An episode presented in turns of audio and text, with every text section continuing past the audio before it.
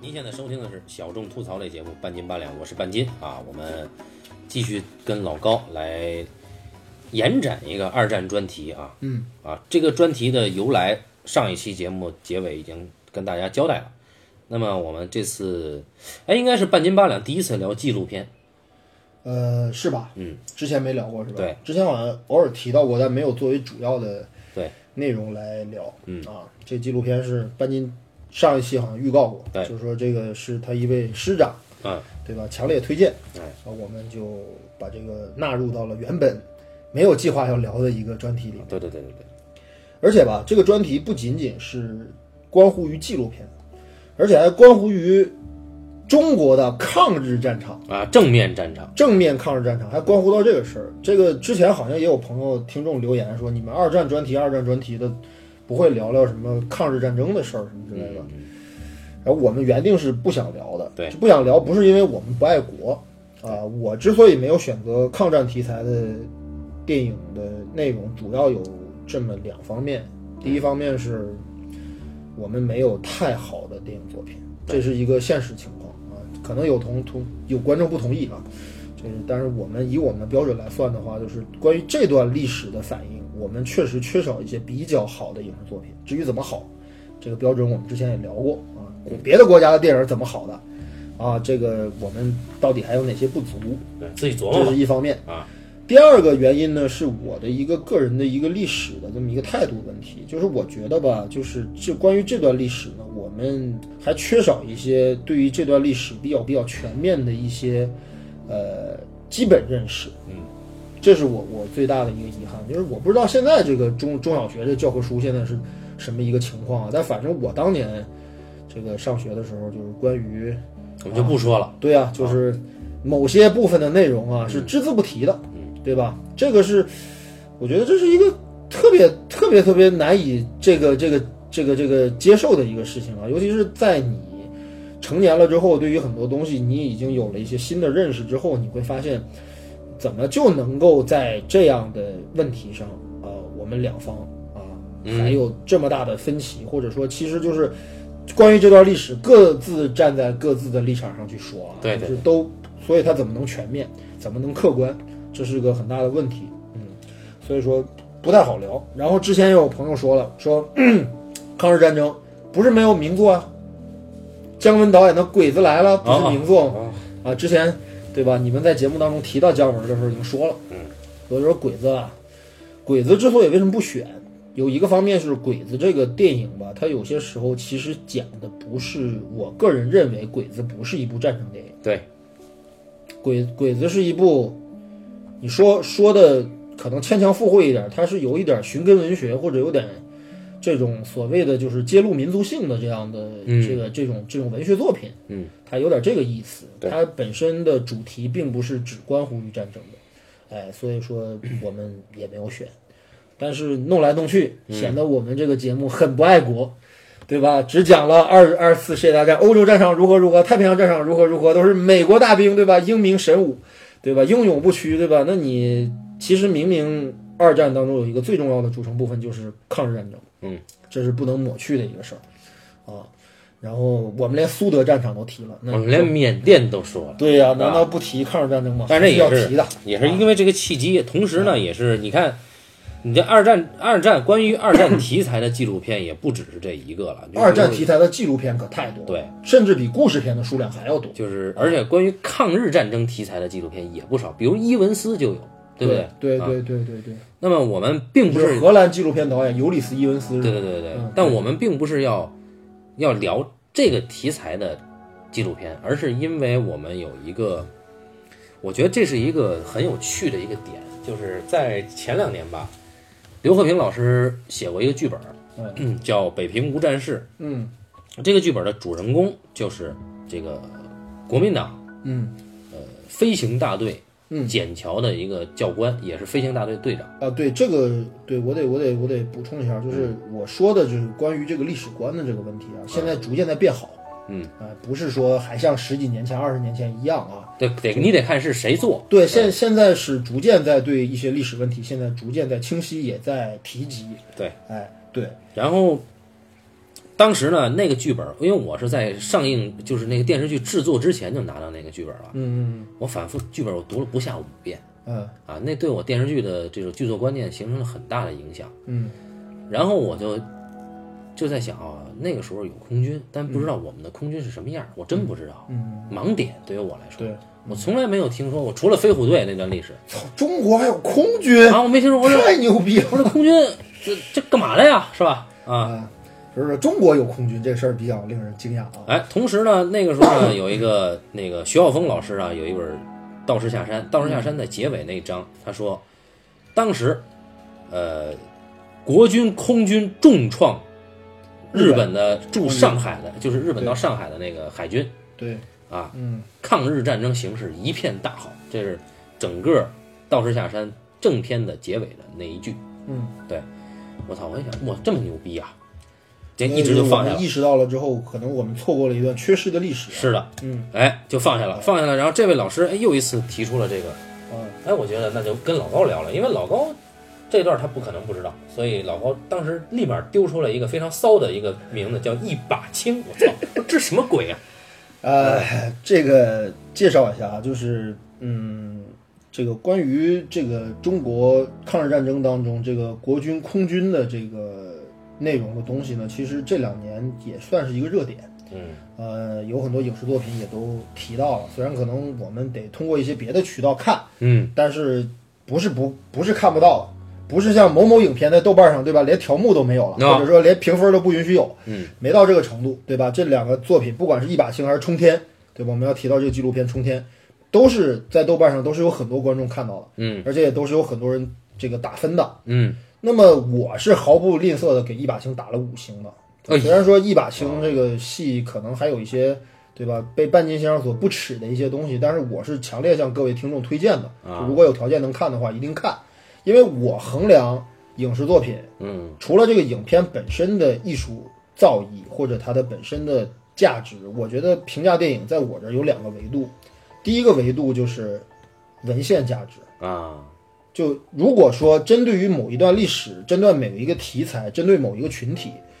这种电影内容偏少，或者这种电影题材偏少，嗯我是一定会给这个电影重点提出来的。啊，那么《一把青》，我觉得作为电视剧，题材占先。对题材占先，而且完成的还不错，嗯我是觉得它是应该被提到这儿来嗯的，它是有这个价值、有这个意义的。嗯第二就是技术维度，啊就是我从来不忽略一个电影的技术技术上的革新和意义。嗯所以就是大兵瑞恩，我们上次提了，那么不成立的一个故事可能性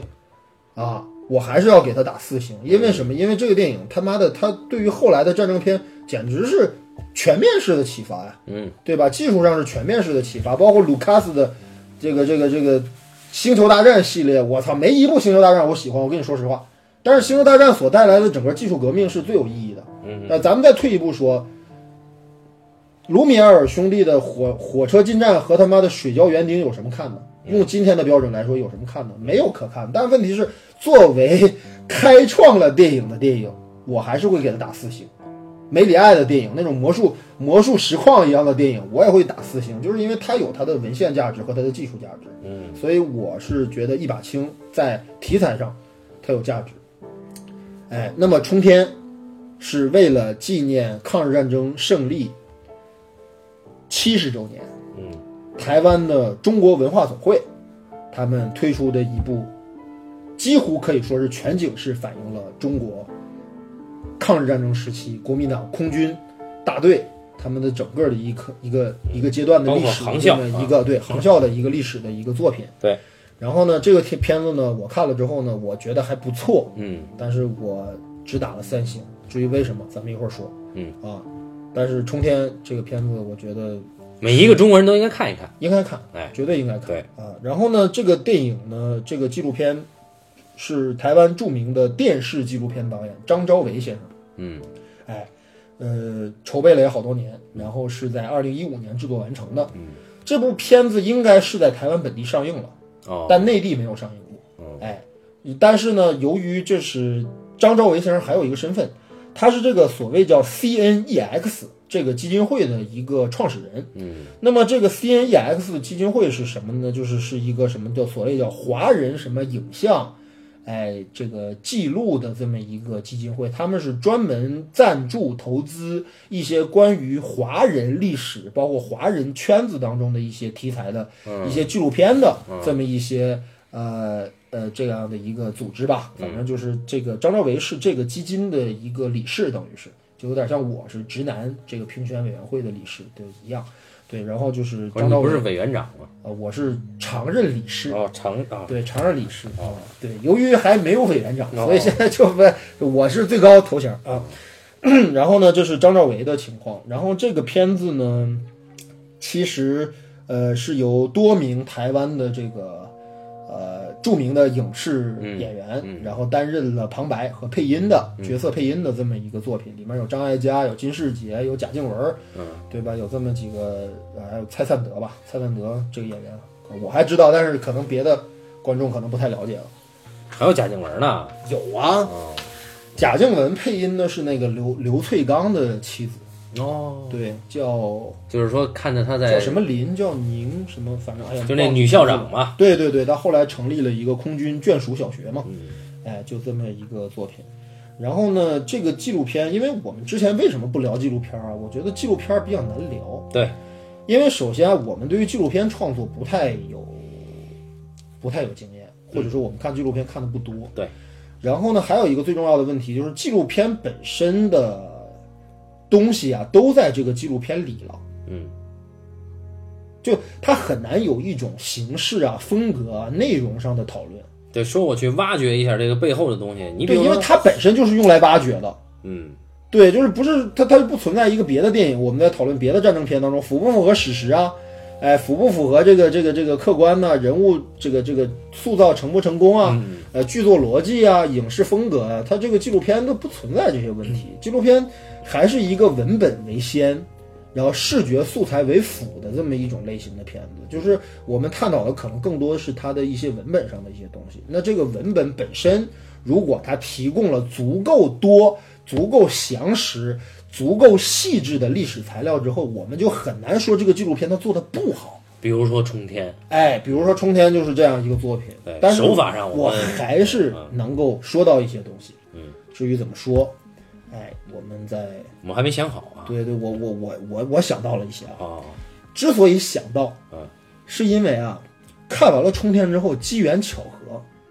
我看了另外一部纪录片。哦，这个纪录片是我在豆瓣上有一个朋友，这朋友特别有意思，这朋友可能标注看过看过的片子也就两千部，嗯但他标注想看的片子得有五千部。对，也就是是一个对这个世界充满好奇的人，对吧？然后他啊很可那爱嗯天，对他那天就标注了一个作品，叫做《BBC 之皇家百年呃皇家空军百年》。哎，哎听起来很霸气。然后呢是伊万和科林麦克格雷格兄弟哎，这么一个名字。如一雷看贯封面，啊哟，这不是欧比旺吗？啊，对吧？这是一著名影英国影星伊万麦克格雷格先生吗？旁边还有一个比他更帅更壮的一个猛男，啊两个人穿着空军的制服，对对吧？搂在一起。他就老高就喜欢这个调调。哎，我觉得我操，我说这个一看这个封面，我就对这个作品产生了强烈的兴趣。然后结果还很巧，豆瓣上也有，然后啊不是豆瓣那个，呃呃 B 站啊哔哩哔哩上就有，然后呢网上也可以，我们也可以下载到。嗯，然后就把这部纪录片看了。哦，这是一部什么呢？这是一部反映了英国皇家空军一百年历史的献礼片。哎，是二零一八年，正好是英国皇家空军建军一百周年。嗯这部片子也是一部献礼片，看同样的两部献礼片。我们看完了皇家百年空军之后，我就紧急的推荐给了 半天，我说你得看看这个，咱们才可能对《冲天》这个作品有一些话题。嗯，所以我才推荐给他。然后正好半斤也把这两个片子都看了，对。然后我们才有了今天的这个讨论，要不然实在不知道该说什么了。呃看完了这个 BBC 的这个以后呢，嗯，我是连着的，我先看的《冲天》，哦，然后也哎，冲天，我一想，我操，那个时候居然有这种牛逼的、这种悲壮的哈，嗯啊，然后一再一看 BBC，我操，虽然也很悲壮，但是 BBC 为什么看着热血沸腾？为什么冲天看着凄凄惨惨戚戚呢？ 哎呀，我就是当时就忍不住，我就跟老高说，我说这个。伊万麦格雷兄弟，人家那兄弟俩是怎么养活的啊？这个是一个基因问题啊。对呀、呃，就是首先在介绍冲天完了之后，我来介绍一下这个这个皇家百年空军。嗯这个皇家百年空军这个特别有意思，这个纪录片它是怎么回事呢？它是英国著名影星，我们刚才说了，伊万麦克格雷格先生，哎他有一个亲生哥哥，哎，叫科林·麦克格雷格。科林同志啊，科林兄是英国皇家空军的前飞行员，对，而且服役时间长达二十年。科林先生呢，在服役完了之后呢，现在成为新的这个等于是等于是一个教官英国空军的这个编外教员，哦等于是负责训练新兵或者训练这个业余的呃空军飞行爱好者或者怎么样，是这么一个身份。然后呢，由于我们的伊万对吧，欧比旺有这么牛逼的哥哥，所以说呢，英国 BBC 广播公司他们为了制作这个英国皇家空军题材的纪录片的时候，特意请的是这俩兄弟。这两个兄弟是就第一，伊万麦克伊万是有明星效应，对吧？对，科林是有专业效应，是吧？哦珠联璧合，上阵啊、呃打仗亲兄弟，对吧？哦上阵父子兵，把这哥俩都一块儿找就来了。是拆火车变成拆飞机了。对，然后呢，这个这个这个这个 BBC 的这个系列纪录片，以这个兄弟两个人为主人公，嗯，为线索人物、为讲述者的这个纪录片系列，总共其实加上这个我们今天说的这个 BBC 百年空军，嗯，总共加在一起已经推出了三部作品了。哦，这个百年空军只是最后一部，只是第三部。前两部呢，分别好像是由二零一零年和二零一四年这两年出品的。第一部叫《不列颠空战》，哦也是以哥俩的这个这个这个讲述和这个追追溯为主的这么一个讲述当年二战时期、不列颠空战时期皇家空军英勇作战的光辉记录的这么一部纪录片。第二部叫叫《Barber Brother》，啊，好像《Bomber Brother》就是炸弹兄弟，哦，讲的是当年的轰炸机编队的英勇事迹。我呢是把这个不列颠空战看了一遍，但是《Bomber Brother 没》没找着，哦，所以说就没看着。然后就是《百年空军》，等于是这个系列的第三部作品。哦，那么，《百年皇家空军》里面有一些视频素材是根据前两部的一些素材当中剪辑而成的，嗯，也就是说，当然也有很多新内容啊，嗯，然后就我们就讲完了之后，然后我比较了一下，我发现，哎，我发现恰恰是这个《皇家百年空军》，我们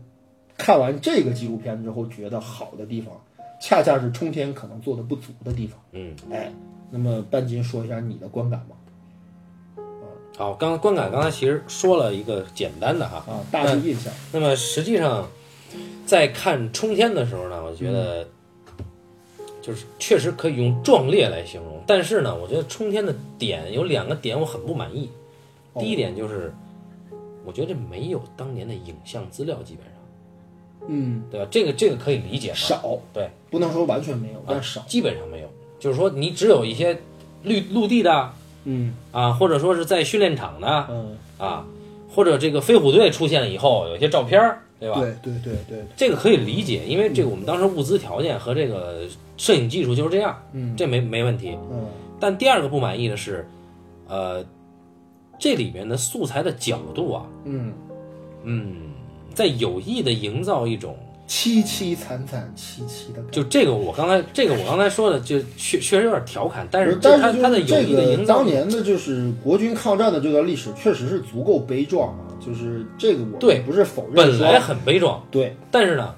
它的这个角度把它收的非常的小家子气，嗯就你会觉得，哎呦，我们 这个这个人，我们这故去的这个人啊，很英勇啊。嗯，但是你看还看，留了一个，还留下了一个这个不知道如何自处、如何度过后半生的一个寡妻，啊，对，哎等等等等吧。对他们的爱情悲剧啊。但是你就觉得，我操，后来呢？嗯现在呢？然后打赢了以后呢？或者说输了那几仗之后又怎么样呢？嗯，不知道。嗯而且，而且只有那一段时间牺牲者的一些侧录，或者牺牲者的一些日记遗遗留书信，嗯，以及有刻意找一些像什么梁思成、林徽因这种啊，民国民国名媛啊啊，不嗯民对，国民国明星吧，民国明星啊，这个真的是民国明星啊民国交际花夫妇啊，啊，对，虽然他们是学者，但是后被后来这些媒体给炒作的啊已经就过度消费了哎啊，，这那个么有点过分了啊。那么一定要找这些人来侧录这个飞行员的这个一些所谓像像家世又不像家世的这种嗯记录，一下就把他的格局变得非常像是一种，我我在跟你讲一个亲情故事嗯啊，但是我在我看来就是说，你这个亲情故事不是不可以讲，嗯，但是你这样讲，我觉得在凑材料嗯啊，就是首先我不认为有必要要用林徽因这个效应来去做这个东西嗯啊，是林徽因有一个弟弟嗯。在这儿，你可以提，其实如果只提到就是说林恒对吧？那个飞战斗机飞行员是死于，应该是林恒死于这个重庆空战。嗯嗯，林恒对，林恒，林恒是确实是林徽因的三弟，然后也是林家的这个三子。那么林恒的遇难确实对林徽因打击很大，但是他其实还提到另外一个人，是一个出生于澳门的一个飞行员，叫林辉，好像是叫林辉。反正你姓林是肯定的，对对对，然后说他又是跟着这个林徽因又有一种就是形如姐弟的对对这对样的一种情感，然后他最后也殉难，嗯啊，反正就是这么一个事儿啊，呃。就是我们如果要从内部分析一下，就是半斤刚才所说的这些东西，就是说我们不是说冲天不好，啊，对吧？这个是必须首先明确的，冲天肯定不是一部烂片，中间应该看，对，绝对是应该看，而且绝对它有绝对意义上的历史意义。或者我我不这么这么说，我不说冲天应该看，但是我说冲天里边的事儿，我们有必要知道。我们需要了解，对这是纪录片的价值。对，这不是说我们是个故事片，妈的是一个在时代背景下边生造出来的故事，是这的里面的基本的信息都是真实的，对，没这错。些是肯定需要了解的，对这是绝对不能错的。但我们要保持一种冷静，就是对他纪录片的这种创作手法，对，我们必须得有客观的评价。嗯，你要说给九点三分，可以有情怀在，没问题没错。啊。但我们不会这么做连一把青的评分也有九点二了哦。我待会儿再说一把星的问题，啊，先说这个冲天的问嗯题，就是首先一个，呃，受条件局限，它已经失去了它的魅力了。嗯，你说冲天还是啊冲天一把青啊？中天间，对吧？你你看，我们找不到，你甚说的至条件是什么条件？就是说，第一，你当年的影像记录资料；嗯第二是你的飞机这个就是参战的这个装备，嗯你还能不能让我们看到？嗯第三就是说，你亲历者采访的这个素材量，嗯你能不能剪辑成一个有说服力的，或者说有力度、有情感力度的东西？嗯事实证明没有，他有亲历者，有有一两个是幸存的，嗯但是你感觉这两个人说话有分量吗？嗯我是觉得力度很弱。嗯啊嗯对具体的原因，到时候组是当然是因为素材的量可能和和他剪辑的这个手法也有关系。呃，我觉得半局说的非常对，就是主要这些问题我也是感同身受。就是这片子吧，作为一个了解历史的这么一个材料，它绝对有意义，它也值九点三分儿。咱作作为一个纪录片创作，作为一个它在今天我们去了解这段历史还有相当正面、积极，并且甚至伟大的意义的这样一个角度的一个记录作品来说，我觉得它还差很多。这个同样比较的话，就是 BBC《百年空军》嘛，对吧？我们为什么要把这两个片子横向比较的原因，就是因为，呃，在这个当然啊，BBC《皇家百年空军》这个电影，这个这个纪录片，它反映的是英国皇家空军从1918年草创至今一百年的历史。啊，这个时间跨度，首先我们就比不了。对，我们只是在讲，起码就是说，一九从三十年代对吧？一九三一年九一八事变之后，到三二年的这个一二八，嗯，第一次淞沪会战，对的那个空战开始，中国空军它到一九四五年胜利，这如果从历史脉络来讲的话，短短十四年的时间，嗯，对吧？这个发生的事儿，那么这是一个其实皇家百年空军其实是一个以这个年份为先行的这么一部作品。嗯就它是在讲英国皇家百年空军的百年的沿革和传承，嗯它有一个大的一个命题在这儿。嗯，那我们其实这个冲天这个纪录片就是一个回顾中国的，甚至就是说国民党的空军中队在抗日战争时期的英勇事迹的这么一个作品。嗯，首先从时间跨度上来讲，他们就不是一个量级的。对，哎，然后呢，其次呢，就是皇家百年空军选择的是非常非常精确的技术角度和技术专业程度来制作的这部作品。嗯，首先就人有伊万的专业哥哥科林在那儿扛着，对吧？在那儿顶着，能保证他的专业性。嗯其次呢，他们对于空军、对于空军战术、空军飞行、空军的这个装备，嗯，空军的这个操练方式，这个技术部分是先行的。而冲天，我理解它只能做到一个人物先行的一个东西，就对就我我只能讲讲人之间的悲欢离合，嗯，我只能讲讲人和人之间的这种爱恨情仇，嗯，我只能讲这个东西，就。所以说，这就导致了一个什么问题呢？这就是我为什么在最开始抛出那个话题，我就说为什么我不太好讲这段历史。主要的原因是，我觉得这段历史在这个今天这个程度呀、啊他他妈只能这么讲。嗯，你不能，你不能像皇家百年空军那么讲。这是我，我其实我看完《充电》之后，我有很多遗憾的，我也觉得不是很满意的。但是我发现，就是说我又再往下想一步的话，我会发现他的遗憾恰恰是他没法完成的东西。就嗯，因为你看，我们在用百年空军来做例子啊，嗯，皇家百年空军它的切入点很很容易，对吧？上来了就是伊万兄弟，他们在说皇家百年空军。一九一八年到一二零一八年，已经有一百年的历史了。嗯，我们当年最开始用的飞机是木质的、三翼的、螺旋桨的飞机，但今天我们操纵的台风战机双倍音速，双倍音速，时速达到一千二百公里，哎，这什么概念？这一下气势就不一样了。关键是啊，两架飞机都有，哎，呃，而且当年那个飞机是当然是仿制的啊，嗯不是不是不是那个当年的原件儿，因为当年原件儿放到现在也就肯定烂用不了了啊对，但是人家能仿制出当年的飞机，而且还能飞，嗯这个技术技术水平是完全不能说的，因为我们当年啊，说句实在话，中国的国民党空军在三十年代的时候，我们中国是没有自主研发飞机、生产飞机和这个批量制作飞机的任何的能力的，嗯，我们就完全没有飞机工业，没有航空工业，嗯这当时的真实的情况，嗯，那么在纪录片当中详细描述的这个叫做呃霍克三型驱逐机。是驱逐机其实就是今天所谓的歼击机，嗯歼击机顾名思义就是打飞机的飞机，嗯，对吧？当年还叫驱逐机。那么这个霍克三是一个双翼的一个单螺旋桨飞机，那么这是美国当时的三十年代初的比较先进的一个型号。嗯，但是问题在于什么？大家知道，二战是他妈四十年代的事儿，对吧？我们用着三十年代的飞机在打人家四十年代的装备，没有没有，淞沪会战还是可以，啊，淞沪会战还可以，所以在早期的时候，我们的空军呢，还算牛逼，呃，还能扛得住日本的进攻，是绝对是专业技术各方面是过硬的，这个是绝对不容置疑的。我看到的材料也确实是这么说的。嗯，哎，然后呢，但是霍克三飞机呢，就是毕竟还是落后嘛，嗯尤其是到了日本，后来这个库约二郎先生研发出零式之后对，嗯我们确实是扛不住了。然后还有一个最重要的问题是，战争是消耗战，战争是消耗战。那么战争在消耗的过程当中，要求我们在天上被击落的飞机、损坏的飞机，包括这个、这个、这个、这个、这个，就是磨损的飞机，不能投入战斗之后呢，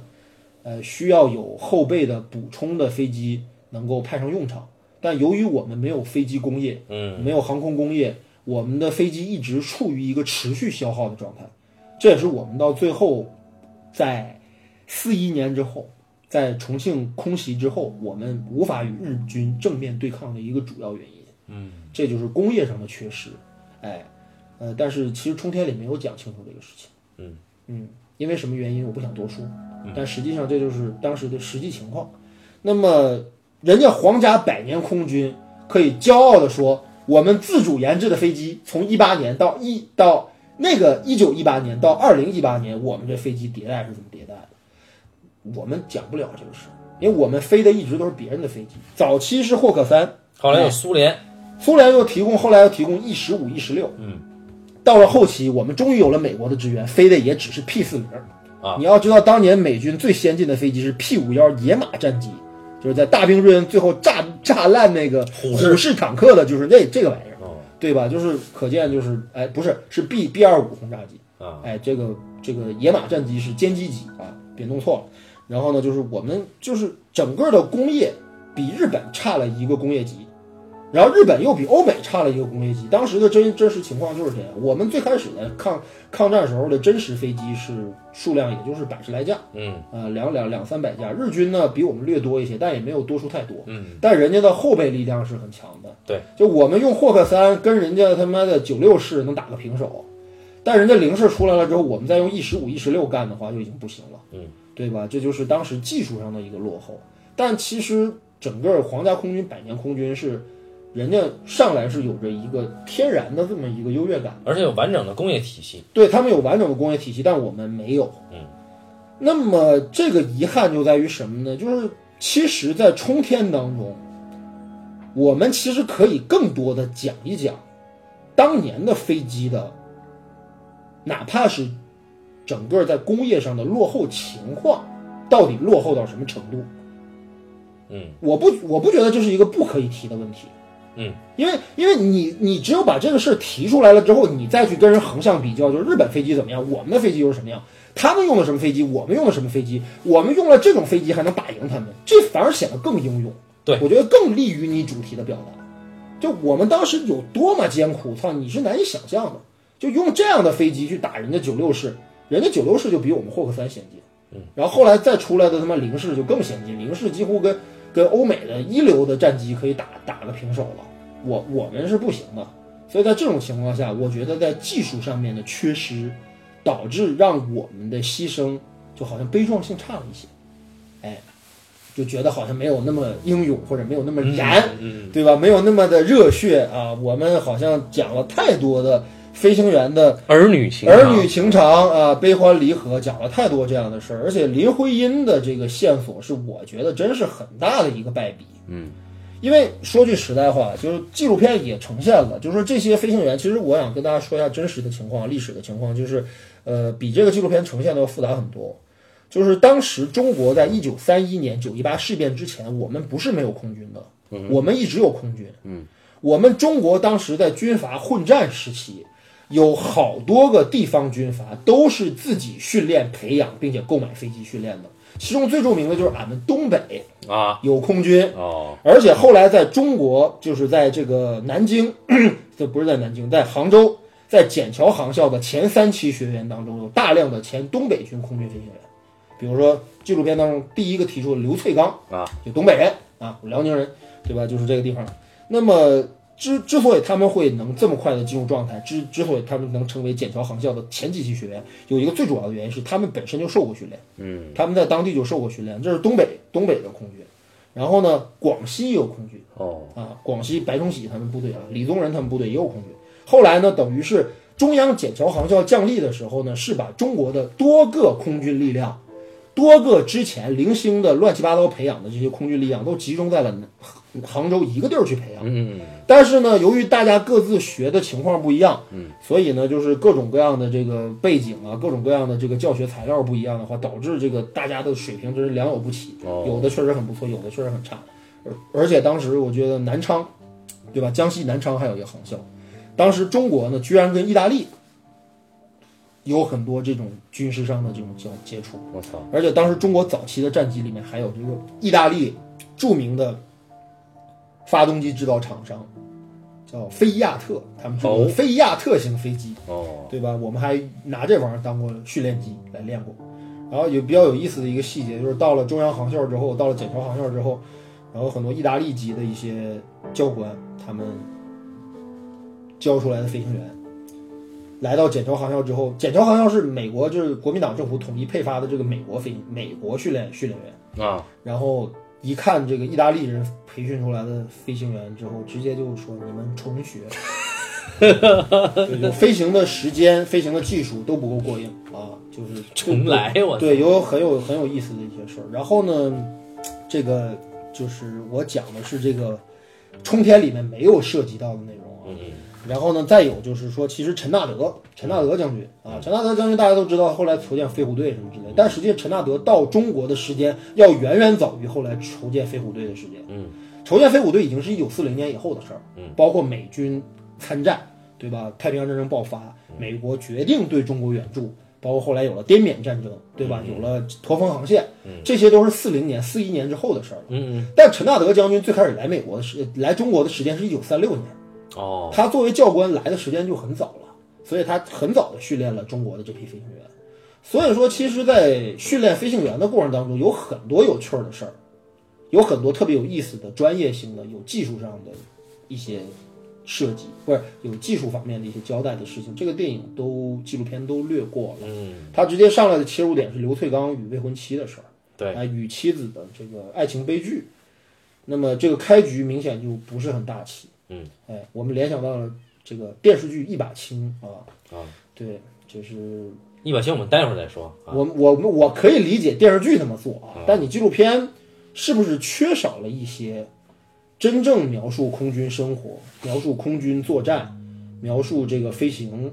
描述专业技术的这么一些内容呢？哎，这个事儿很奇怪，就是从创作观念上讲啊，嗯，按理说 BBC 它是一个非院线的纪录片，嗯，BBC 是电视台啊，皇家北京空军这三部纪录片都是电视播放，对吧哦没有上过院线。但冲天是院线纪录片，对这是不一样的。跟跟我们这边的体系叫什么？电视专题片和真正的电影纪录片，这是两个类别。这对就取决了你的播放平台的区别。但是这个可是两种行业，在中国，在我们这儿，你比如说，啊对，我拍电影纪录片的，嗯我绝对鄙视拍《舌尖上的中国啊，》你还是忽略了一个一拨人叫地下纪录片创造者啊，啊，那是另外一拨人。对，啊那就不说了啊。中央新影嗯，啊和这个科影厂虽然纪录片团队合并了，对，但之前这不是搞的，科影厂是给中央电视台拍纪录片的，嗯，中央新影它是有专门的电影纪录片团队的哦，这我还不是很了解。啊，后来合并了嘛。哦，然后就是说，如果说是两种媒介导致了这个分分野的话，那为什么人家英国的电视纪录片反而比我们中国的院线纪录片更专业呢？我只能理解为，院线纪录片它要求的是全年龄段，嗯，所有人都看得进去。但我就不懂为什么电视纪录片，难道电视纪录片的受众不是更多吗？ 对不对？呃，我觉得你看啊，这个冲天里面提到这个，呃，刘翠刚和妻子，啊，然后包括那个林耀和啊，对，林耀不叫林辉，林耀叫对林耀，林林耀，嗯，林耀和林徽因那种姐弟啊，姐弟情。然后呢，还有最后一个他提到了一对个齐周大邦飞媛，啊，周大飞和齐邦媛，嗯，对吧？他们的这种就是未未婚嘛，他们其实是男女朋友关系。然后我也来到一最后，高公牛我他妈就睡不着了。哦，你得兴奋是吧？对。对，然后他只能用大量的这样的情感素材来填充这个纪录片。如果说意识形态方面的事儿不能讲啊，专业的战斗机知识也不能讲，嗯，那他妈好像也只能讲这个了，对吧？而且我我其实对于冲天不满的一点，就像你说的一样，冲天其实采访到了很多当年的亲历者，哎，包括当年那个给日本空投这个反战传单的这个飞行大队，当时应该是国民党空军第二十二中队还是什么，是一个轰炸机大队。嗯，然后他们专门负责执行了这个任务。这个任务本身最开始是一个想轰炸日本，就是日本本土，嗯，炸日本本土的一个实时的轰炸计划。嗯，但由于当时的燃油、载弹量，包括日军的这个防空系统各方面的原因，导致这次轰炸实实体轰炸，嗯，不能完全执行，所以大家决定还是投传单吧，嗯就是做一个宣传，呃，也可以，也也是很光荣的任务，但这事儿很酷，对吧？但是这事儿挺牛逼的嗯，对吧？然后那么这个事儿的飞行员还活着嗯，对吧？还有那个刘光斗先生吧，叫陈光斗，陈光斗先生还活着。对他好像是负责，他不是去，不是那开的，呃，对他好像是后备人员，因为嗯一个战斗机上当时的驱逐机基本是两名飞行员，嗯，然后零式是一名，包括我们后来用的 P 四零战斗机也是一名飞行员。嗯，然后呢，但轰炸机的飞行人员机组人员很多，可能至少得有三到四人，哎，才能完成一次任务。所以说，就是这次任务的交代过于的粗略，哎，对哎，你连好的点都没有让大家有一个印那象，只是提到有这么件事啊儿，更重要的还是在讲儿女情长，我得如何爱你啊，我要死了啊，咱咱们怎么着？就是我觉得我操，这个素材不是不可以有，但你不能老重复这个东西，对吧？等于它开头和结尾它全用的是这个，而且用的是呃动画形式展现。这个动画后来我看了片尾字幕，我后来才发现这个动画是实拍的，就是它是用演员来实际拍摄了动作，然后用动画抠边儿的形式给它复原和哦磨临摹下来的，是这么一种方式。那么，而且这占据占据了大量的篇幅。对，呃，冲天和这个 BBC 这个皇家空军的时间都是一个半小时，将近一百分钟，嗯一个小时一个小时四十分钟左右，嗯。但是问题是你把大量的篇幅交代了动画片这个演演演练上，而且不是不可以出现动画，呃，但动画也有动画的优势。你比如说模拟空战的场面，你是不是还可以更专业一点，对吧？对，哎，然后哪儿能体现专业性呢？因为这事儿我还查了一个东西，我觉得这事儿观众们可以听听当一乐啊。就是你们发现一个问题没有？就当年的战斗机啊，二战时候的这个前置螺旋桨式战斗机啊，嗯它的机枪也在正前方。嗯不管是零式战斗机，还是我们早期用的霍克三，还是美国的 P 五幺二，包括英国的喷火，都是前置机枪。啊，那么前置机枪的这个机枪的这个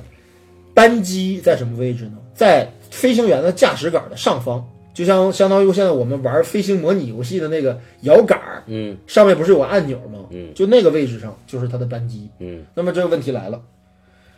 前置机枪头和螺旋桨这个位置是重合的，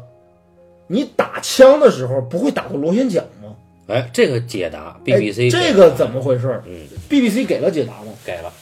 给了解答是吧？那么我告诉大家一个最详实的解答，就这个解答是这么回事，就是当时啊，在二战当中，如何让飞行就是战斗机它能有射击能力，啊，各国进行了非常复杂的研究。这个机枪啊，它不可能由这个后边的那个次飞行员，就辅助飞行员进行射击。嗯，因为区域太小了，后边架设机枪，你不能往前射，射到他妈驾驶员怎么办？对，射到他妈机翼怎么办？射到你妈螺旋桨怎么办？嗯，你只能往后射，对吧？后射的话，空间就很小了。嗯，那么机枪不能留在这个位置，那机枪只能前置，掌握在发动机的驾驶员的手里，就是掌握飞行飞行员的手里。那么这个机枪呢，如果太高的话，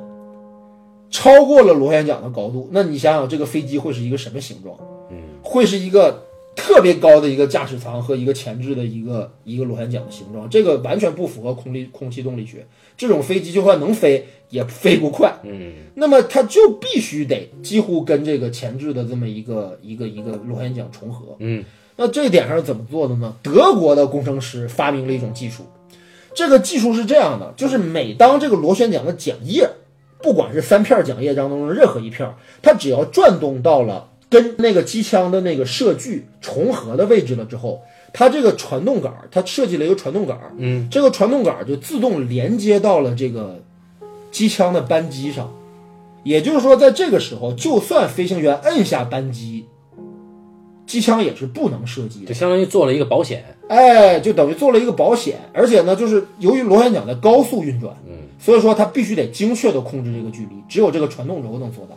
所以飞行员一直在摁机枪，一直在摁机枪，但实际上射出的子弹都是在这个螺旋桨桨叶中间射出的。嗯哎，这个技术冲天就没有讲。这个东西可是研制的时间很早，等于啊一战之后不久，大家就在对研制怎么对嗯在飞机上那个什么。所以说，大家才能看到老式的战斗机作战才会出现一个叫“咬狗战术”或者叫“狗斗战术”。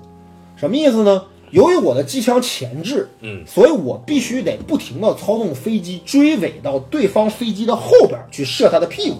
为什么要射屁股呢？因为我的机枪在前面啊我只能通过正正中央的直接的方式射击到对方飞机。如果对方飞机在追我，我对他是毫无办法的，所以我只能想办法绕过他，之后再飞到他的屁股后边去打他。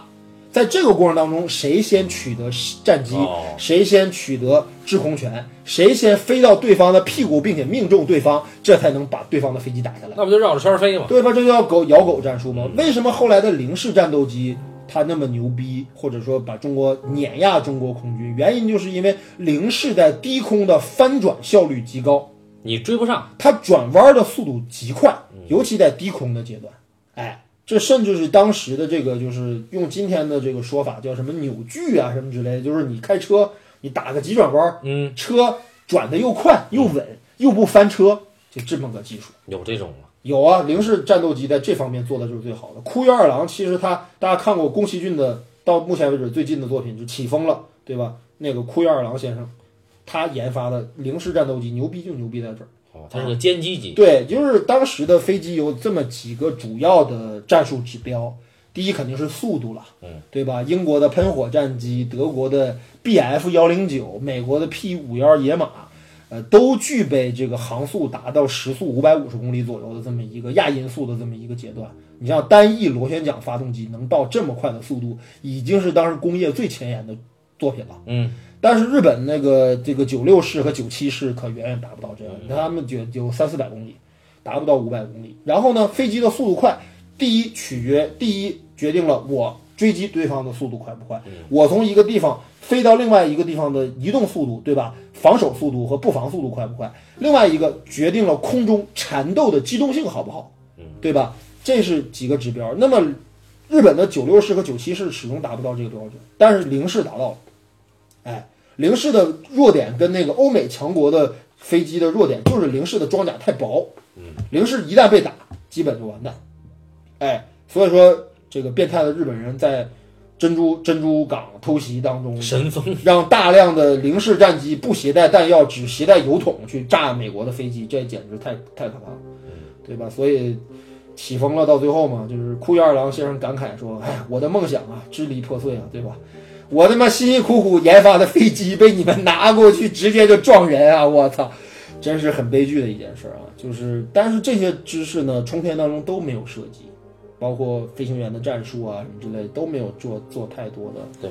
设计，因为比重首先比重太低了，他提了提一句，提了一句，有一个老先生是一个空军那个那个专家战术应该对是专家，然后他只提了一句，而且他的呃素材量，尤其采访的素材量严重不成比例。对对对，而你要知道，历史纪录片亲历者的采访应该是最有价值的东西。对，哎，每一个人的口述，每一个人的立场，包括当年的飞行员的亲历者，不管是是啊，活下来的是少，当年的整个生还率就是四成，对吧？十个人里死六个，只有四个活了。这这四个人还有很多人挨不住时间，对吧？病逝什么之类的，能剩下来的就不多。你为什么要把篇幅腾过来，让他妈的明星去配音、去去拍动画，而不给这些人一些东西呢？这些老老人，其实我看了这个冲天的纪录片，我发现很多人的神智啊，就是脑子啊，清晰非常清晰。哎，嗯，就是他们具备还原事件的能力，具备阐述事件的能力，具备去解说当年历史的能力。那为什么留的那么少？我觉得很遗憾。对，啊，我觉得很遗憾，就是冲天没能满足我的地儿啊。但反观 BBC 这一啊点做得非常好，哎，BBC 做的非常好，就除了你说的技术方面啊啊，还有这个呃，说我这个军工业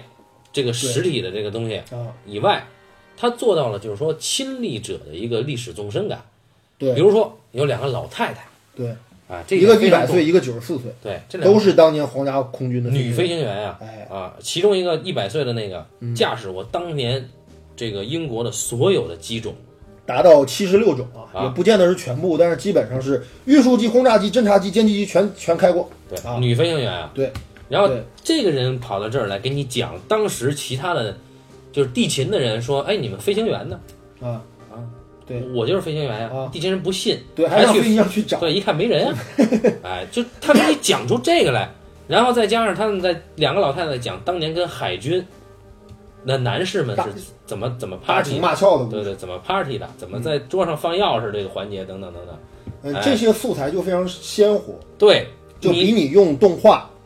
甚至找真人来啊做对情景再现，你说你你要弄更那鲜些活这个儿女情长，那你像人家这个，难道就我还是说了那句话没有，不情是感不可以有，是他妈太多了。对？就你全篇都是这东西，我就觉得有点儿不不不不太不太满意。还有，他到最后去采访一个，也是 BBC 呃，就皇皇家空军的一个老飞行员嘛。嗯老飞行员说，这个一百年的时候，还是一百年还是多少周年的时候，嗯他被邀请去重新进入到当年他们开的那个飞机的机舱，对，就是英国的战机的机舱喷。火战机，啊，他说他当时，他亲历他给你讲，他说他当时真的是泣不成声了。嗯，为什么呢？他说这个这个机舱里边留着他战友的英魂呐。嗯，这老人把这话说出来的话，你这个，我相信所有看这个纪录片的人到这一刻，谁也绷不住了。对，就是就是冲天严重缺少对当年亲历者的试点和缅怀。对，冲天，你看最后就有，确实有，还有那个有有幸存的老人，对，他也说过类似这种话。嗯，但就是是一天上去七架飞机就回来两个人。哎，对对对，有哎有有嗯有，但是呢，不知道为什么他他的处理就让你觉得，太过于轻描淡写。对这个比例真的很弱。对对，所以就是为什么要把林徽因的事儿提那么多？因为明星效应，嗯，这个对这个传播大家都认识。哎，呃对，就是一说林徽因跟这个国民党空军都有关系，我操，这个好像就成了一个卖点，哎，呃成了一个噱头甚至林徽因的女儿都亲自说啊。啊，我当时这个几个大哥哥怎么怎么样，对对对对，所以哎我觉得这个就是确实是把一个宏大的题材啊变得做的有俗点了小气，对，做的有点小气。然后呢，这个刚才提到的是关于情感这方面的事嗯儿啊，还有一些技术方面的事儿，我还得再说一说 BBC 皇家空军这事儿啊。嗯，就是皇家空军这个纪录片，表面上看上去是一个根据时间线来这个梳理素材的这么一个纪录片啊，但实际上我仔细又看了一遍皇家空军之后，我发现它有着非常严格的技术参数以及技术的这个脉络。嗯，哎，怎么怎么这么说呢？你看啊，他上来就提到，就是在一九一八年的时候，英国皇家空军他们整个的飞机的情况，包括当时的飞机技术如此的落后，嗯，包括当时的很多事情。然后有一个当年的一个老飞行员，他提到这么一件事儿，就是当时我们每一个人给这个飞行员配发一个手枪。这手枪不是用来打敌人哦的，就是他妈出事儿的时候自己给自己来一下，自己了结的。对，尤其是烧飞机，对这个事儿，在我们国民党空军当中也是有的，嗯，让很多同志们坠毁坠毁了，就在飞机坠毁一片废墟的时候还没死，敌人这时候包围过来了，嗯，或者你已经无法从这个机舱当中逃生了，嗯，那就得给自己来一下，来个痛快了，嗯，对吧？这事儿就不提，他是他他只说了一句当时的校训对，啊，就校训确实很悲壮啊嗯这是我承认的，对吧？就是这是蒋介石这个蒋委员长一贯的这个抗战的策略，叫焦土抗战。嗯，就我们上了战场，就不要想着活着回来，这确实是够悲壮也够决绝。但是问题是细节呢？对，我不要口号，我要细节。那么人家提供了一个细节，就是配发左轮手枪用于自我了断。嗯，英国皇家空军阵亡率也很高的，也将近他妈半数呢。尤其二战，对我们是多半数，他们是半数啊。二战的时候也死了好多人呢，那没看过敦刻尔克吗？那汤姆哈迪那哥们儿到最后能活吗？操，基本活不了。对啊，就是就是就是这样。然后呢，而且呢，最可怕的就是什么呢？皇家空军百年空军这个纪录片啊，他每讲一个历史阶段的时候，他妈的伊万和他妈哥哥这俩哥们儿就上天去模拟去，人家一八年的飞机有吧，对吧？喷火战机，甚至德国的这个 M E 幺零九人也有啊，他能上天模拟一下喷火跟 M E 幺零九之间对飞什么情况，那就是不列颠空战真实的写照。对对对对对，我操，那那就是那样的，两个飞机就这么缠斗，你咬我，我咬你的，我操，就那么那么打的。当然，这技术咱们比不了啊，咱也没那飞机了，有那飞机也飞不了啊。不是咱也没有自己的飞机，嗯对，咱连仿制都不仿制啊，就是这这个东西。然后呢，其实呢，然后呢，还有呢，这个皇家空空军百年的这个严格啊，这是不不说了啊，就是就是，然后呢，喷火战机与这个 M E 幺零九对对对峙，嗯，这人人能用现在的这个很像牛来逼模拟一下，嗯，哎，然后呢，在整个的这个过程当中。我仔细梳理了一下这个皇家空军的这整个的角度，嗯，他先讲的就是驱逐机，嗯歼击机，嗯，哎，代表型号就是喷火、嗯、飓风，这二战时期两个主要的型号。那么呢，之后他又讲了什么呢？讲了轰炸机编队的事儿。啊，对对对对对，哎，就是就是大家知道空军当年的机种其实就那么几个，轰炸机、歼击机、侦察机，还有运输机，就这么几种他都讲了，都讲了。都讲了，歼击机是打飞机的，轰炸机是投弹的，嗯，哎、甚至有时候空投物资，嗯，哎、运输机也是空投的。然后呢，侦察机干嘛呢？侦察机是照相的。对，当年的那个大的那个那个摄影机，对吧？像探照灯一样大，我操，那么重，几十公斤的东西，我们有没有？我们也有。我们这个这个这个，当时国民党空军也有这东西，哦就一个大摄影机，然后最后冲出那底片，我操，特别大，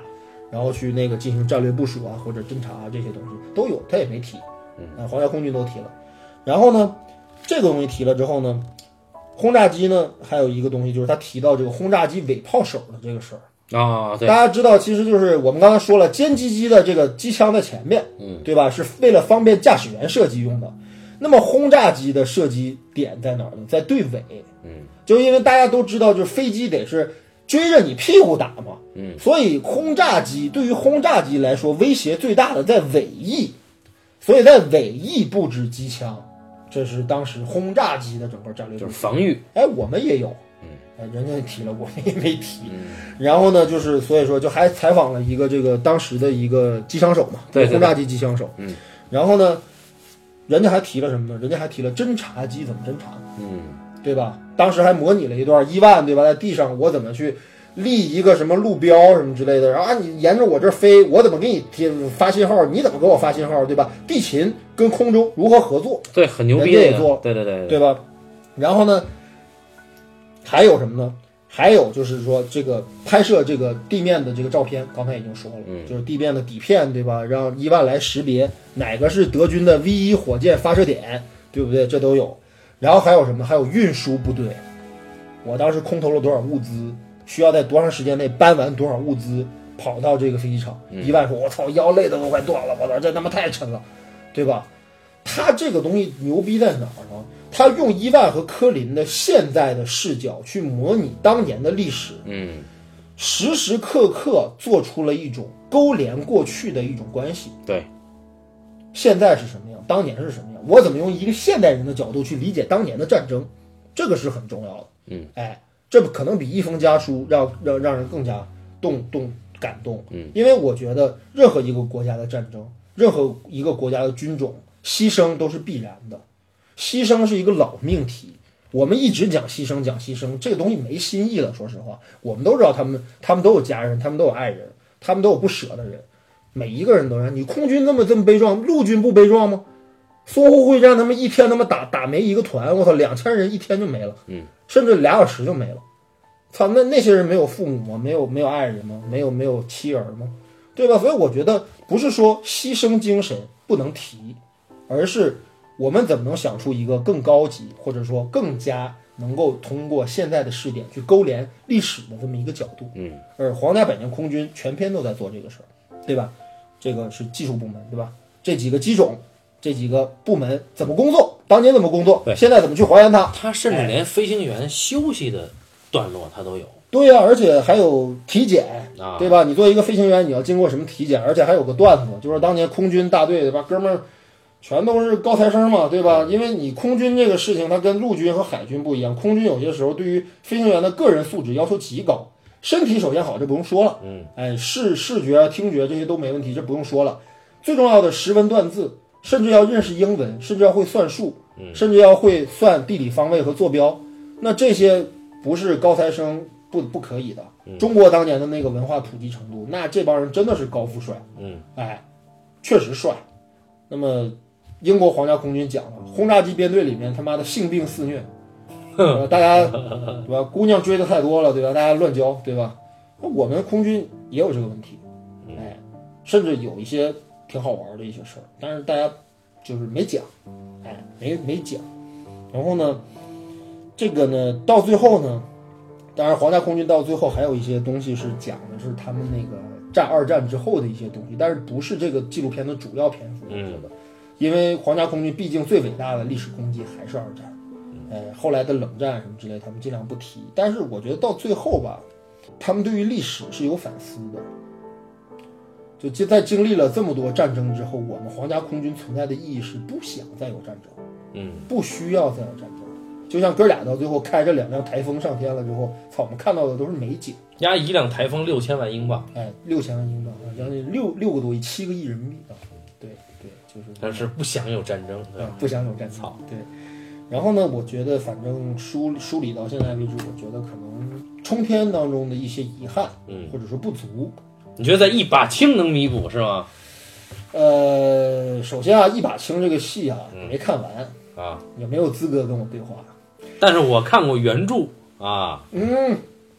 那我们聊一聊一把青的问题，这个一把青啊，是改编自白先勇的同名小说，而且好像是个中篇小说，是吧？对，基本上是也就是这个充其量就是个中篇嗯啊，有一个时间跨度，嗯它很像是茨威格的笔法，但是呢，加入了白先勇他特有的就是那种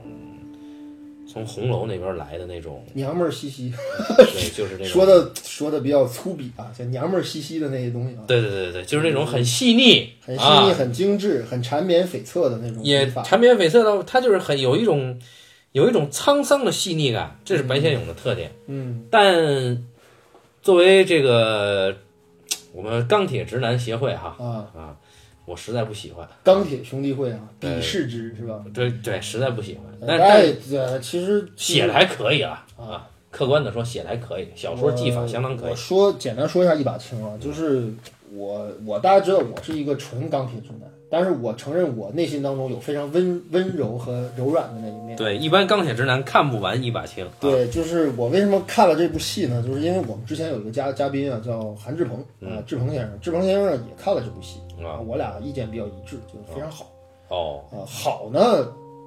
我还我也说了，就是它不是说这部戏的本身的艺术质量，或者说它的整个的表现手法有多高级，嗯，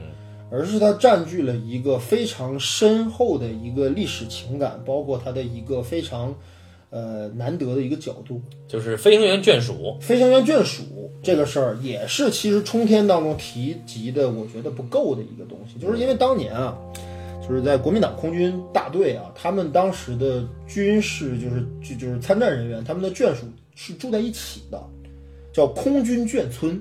嗯，哎，他们当时在上海、在杭州都有空军眷村。然后呢，这帮女人们啊，呃，他们的视角，这个视角，我觉得呢是一个不错的一个看待这段历史的一个角度。呃，他们之间的这，因为其实你像那个《冲天》当中有一个当年的眷属不是回忆吗？说他这个空军飞行员的这个亲家属不是人干的事儿，我操！嗯，就这这人他妈一走就，就你这心就悬上了，嗯，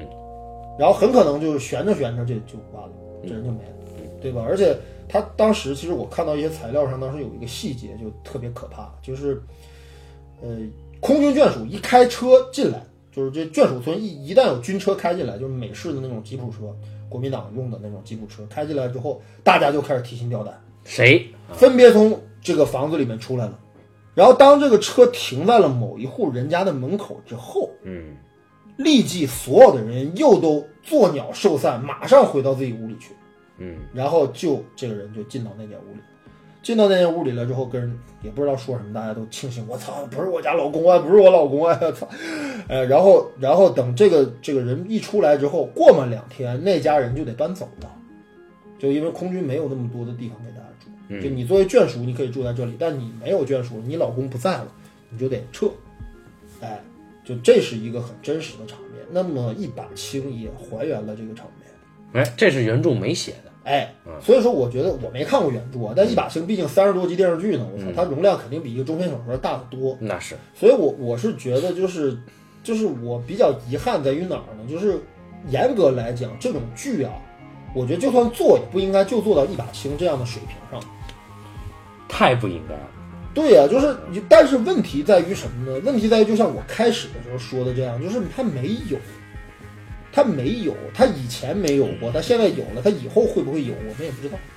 嗯，这个角度确实，这这个是我感觉最遗憾的事儿，就是我们什么时候才能好好的看看我们的历史？我们什么时候才能用一个真正平和的心，用一个客观的心去看一看？哦，在这场战战争当中，我们到底每一个中国人，不管他是什么阶层，他是什么信仰，哎，他是什么阶级，他甚至是什么政党，他到底付出了什么？但一把青拍的实在他妈太烂了哎，但问题是，啊！就是台湾电视剧嘛，大家也知道台湾电视剧的艺术水平，嗯它一直也就那样啊，就是还没有香港 TVB 的水平高。嗯，对吧？台湾电视剧就是水平，而且参与一把青的人也都是电视剧演员，嗯，对吧？操着这个浓重的国语口音，对吧？啊、演着这些人，但是我还是觉得，就是他们还原这部戏当中那个年代人的仪态，各方面的时候，还是可以的，还是可以的。那你要不你要不爽的话，那内地拍一个试试，对吧？呃，拍不了，意识形态上也拍不了，我没有这个对吧历史啊。就没有。那么没有的话，那就导致就我们看不到一些东西。就像冲天这事儿，你那老师不给你推荐，你知道有这么个纪录片，我真不知道，对吧？嗯所以说就是那一把青的价值，我也觉得就在于此，嗯就是它甚至很很那什么的是最后打出一行字幕说这个戏到最后是仅以此片献给台湾。操，你为什么要打这么行字幕？对，很狭隘，非常狭隘，就是，然后他这里面到最后的一些情绪，包括一些东西，因为他这个一把星讲了很长的一个时间跨度，嗯，他不只讲了抗战，他讲了国内战争，嗯对吧？还讲了内战，还讲了内战之后的事儿，嗯，对吧？就包括这些眷属们怎么流离失所，他们到最后这些，呃，创伤又怎么给这些飞行员造成了不可弥补的这么一个后果？就是我觉得啊，一把青也好，冲天也好，你说它有不足，我觉得这不足有很大一部分原因不是创作者本人造成的，我觉得是，不是。我觉得一方面它硬件条件、客观条件决定了它可能的，比如选材，我会有盲点，他在利益上，或者说他在这个东西的整个构成上，他肯定是创作者本人操作成为的结果。但是为什么会形成这样一种角度，以及形成这种这样的一种基调？嗯，我觉得这不是他们个人决定的，我觉得有个人元素啊，有个呃人因素，但是你也得承认，这是一个大的文化环境下造成的这么样一种倾向。对，这是我觉得最遗憾的事儿。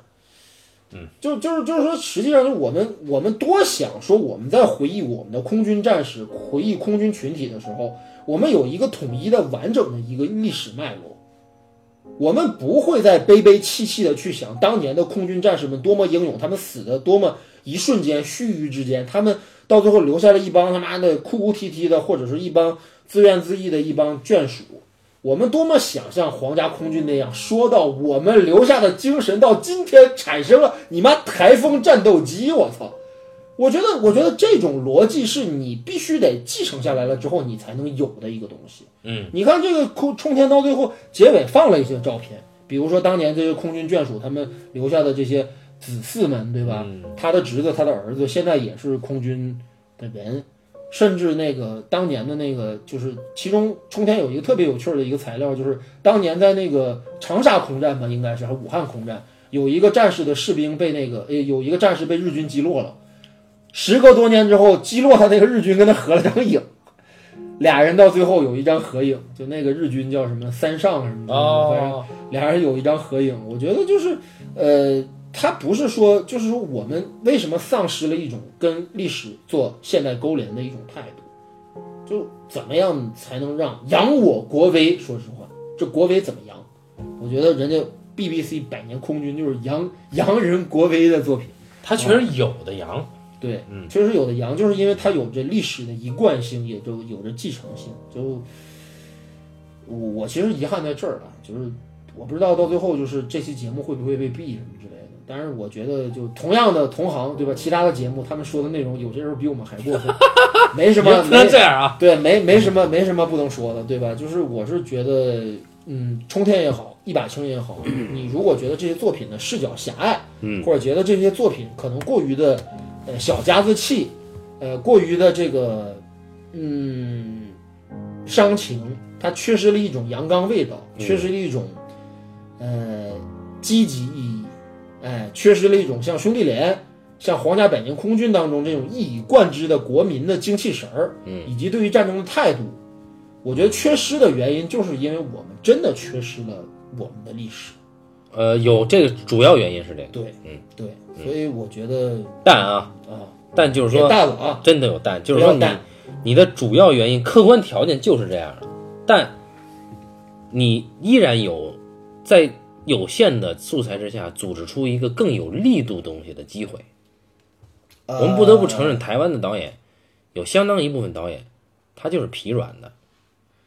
呃，他就是阴柔的。我但我我觉这里得没说阴柔不好啊，我我我不刚才说了吗？我说这是大时代文化造就的。就当当然你也可以说，呃，有某些导演，比如说侯孝贤啊、杨德昌啊什么这些人，就你但比是嗯如说啊，台湾另一个纪录片就是忘了是不是红毛给我推荐的，叫《被遗忘的时光》，啊这很牛逼。没看过这讲什么呢？嗯讲阿兹海默，哦讲台湾的阿兹海默老人，啊讲这个阿兹海默老人院里面发生的事儿。他就是讲了几组阿阿阿兹海默老人嗯患者啊，他们如何忘，就是被遗忘的时光嘛，嗯依然很阴柔。但是呢，它这里边有很多动人的东西在里边，因为嗯一旦人跟记忆相关，总会又是老人嘛，嗯又是失智老人，嗯总会让你产生产生到一些动人的东西。但问题在于，哎，里边也有动画，嗯嗯，它这动画有点那种吉米风格的那种动画啊，这这不是台湾人就是对对对对啊但这是台湾人可爱的地方，啊但相应的也是，就说呃，如果说你做一个东西啊，啊嗯，你的风格更透彻一点儿，更一贯性一点儿会好一点儿。你比如说像冲天，你不加林徽因这种东西，嗯你不用齐邦媛的书信，嗯其实你更有机会去做一些纯粹的东西。呃，刚才说了几点了，就是说当时我们空军的艰苦条件，嗯，你知道当时的轰炸机的炸弹，我们知道那轰炸机的炸弹一个都他妈几十斤，好几百斤，对，手动往上挂呀，嗯，我们没有自动的流水线往上挂炸弹，我们那个炸弹都是拿挑子，拿他妈担子，手动挂上的，嗯，就当年的轰炸机都是这个条件，包括特别有意思的一个事儿，就当时我们的燃油不足，嗯我们从兰州，从甘肃那有一个原油厂，从那儿拿骆驼来拉油给内地输送，嗯这些细节为什么不讲，对吧？然后呢，还有什么呢？我们没有夜间导航，导致其实很多飞行员回忆当年的事儿，就是我们死得很冤，没有夜间导航。比如刘翠刚那么牛逼的一个战斗英雄，对吧？击落十几架敌机的战斗英雄，你妈最后因为迷航撞在一个楼上了。嗯，这种事儿不是说欧美国家不会有，而是这太不应该了，我操，对吧？就你飞机的整个的这个这个作战作战经验这么丰富，你怎么迷航到他妈的能把飞机撞到一楼上呢？除了过于疲劳驾驶之外，还是你的技术各方面落后，嗯，对吧？就是很遗憾，就很多人觉得，就当年的飞行员，很多兄弟死的真的很冤。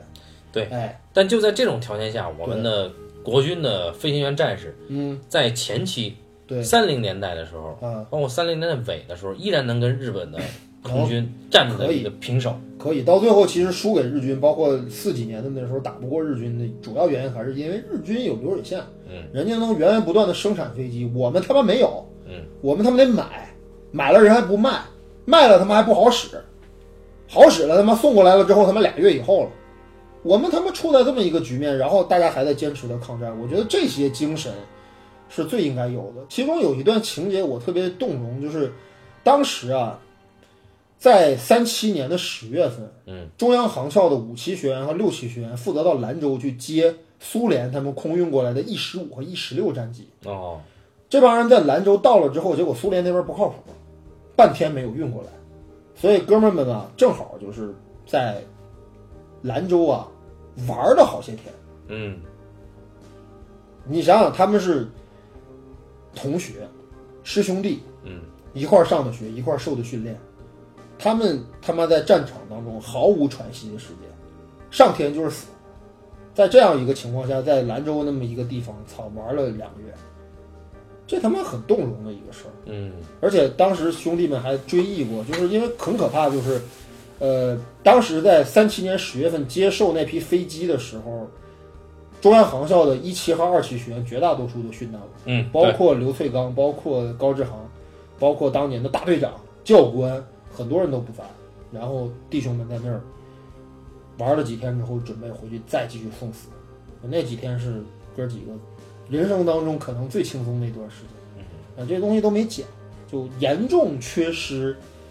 呃，飞行员之间的情感交流。哎，讲的都是他跟他媳妇儿啊，他跟他女朋友啊，他跟他妈的林徽因啊，我兄弟情啊，我操，对吧？人伊万和他妈科林，我操，人家妈还不是一个专业的人，我操，你看这演的，我靠，就我觉得兄弟情很重要，这也是兄弟连和欧美的一些战争题材的作品当中的作品当中动人的东西，就是同袍之情、同泽之情，确这实东西确实超越友情，超越亲情，甚至，哎，就是瑞恩说的，我亲兄弟在这儿。对，对这啊这这个特别动人，这这是真实的，就像我们的这个这个退伍军人他妈对自己的老部下那种情感，我操，那一刻，我操，你感觉他妈的真的亲妈死了没哭成那样吧？我操，为什么会那样？就是这些东西是需要大家去体谅和体察的，以及战友们的死难对于大家的影响到底是什么样的。嗯，哎，就是大家都抱着一死之心，对吧？甚至恨不得自己没能早点死，甚至没能他妈的多打下几架飞机再死。就是这种精神，是我真正看史料当中我最受震撼的东西。就冲天真的差了一些，真的差在了这儿。就是我我觉得遗憾，而这个遗憾是我觉得就像刚才说的那样，就是你说是创作者本人的问题，那创作者本人为什么会有这个问题？我觉得一个就我们抛弃历史或者我们无法正视历史的最直接的结果，就是我们割断了跟过去的关系。嗯，啊，我们他妈剩什么了？我们剩鸡巴一堆抗日神剧，我操，那他妈能看吗？我操，那什么玩意儿那是？然后那边就变成这样，娘们儿兮兮。 我我我遗憾在这儿，我我真的很遗憾，我觉得我们可以更好，我一定可以更好。我们保保有这份希望啊吧。我们抱有这份希望，我们我们希望我们就是别被割裂，毕竟是一个统一的东西，就是有你才有我，就是我们既有这一面，也有那一面。你中有我，我中有我你。们我们有这样，就是别别跟历史割裂，因为跟跟历史割裂导致的就是你文化土壤，就是我们丢了这部分，他们那儿有，他们那儿丢了一部分东西，我们这儿有，对吧？就是就就就变成这样一不个，就是胜这个不能再往我如寄予美好的期待。二战专题荡开了，聊到这个空战这个，呃也是也是挺有意思的一个一期。那么还是接下来二战专题还是会回归到这个太平洋太战平洋战争，对吧？嗯争之前说了，看看太平洋战争